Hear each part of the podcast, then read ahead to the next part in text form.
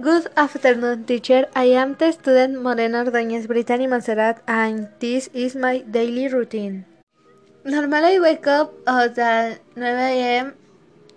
I wait for 10 a.m. to start class.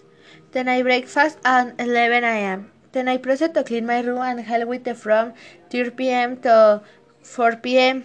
I do homework approximately at 5 p.m. I go to the park to skate and arrive in my house at o'clock p.m. I have dinner with my whole family at 9 p.m. I usually watch movie or talk to my friends.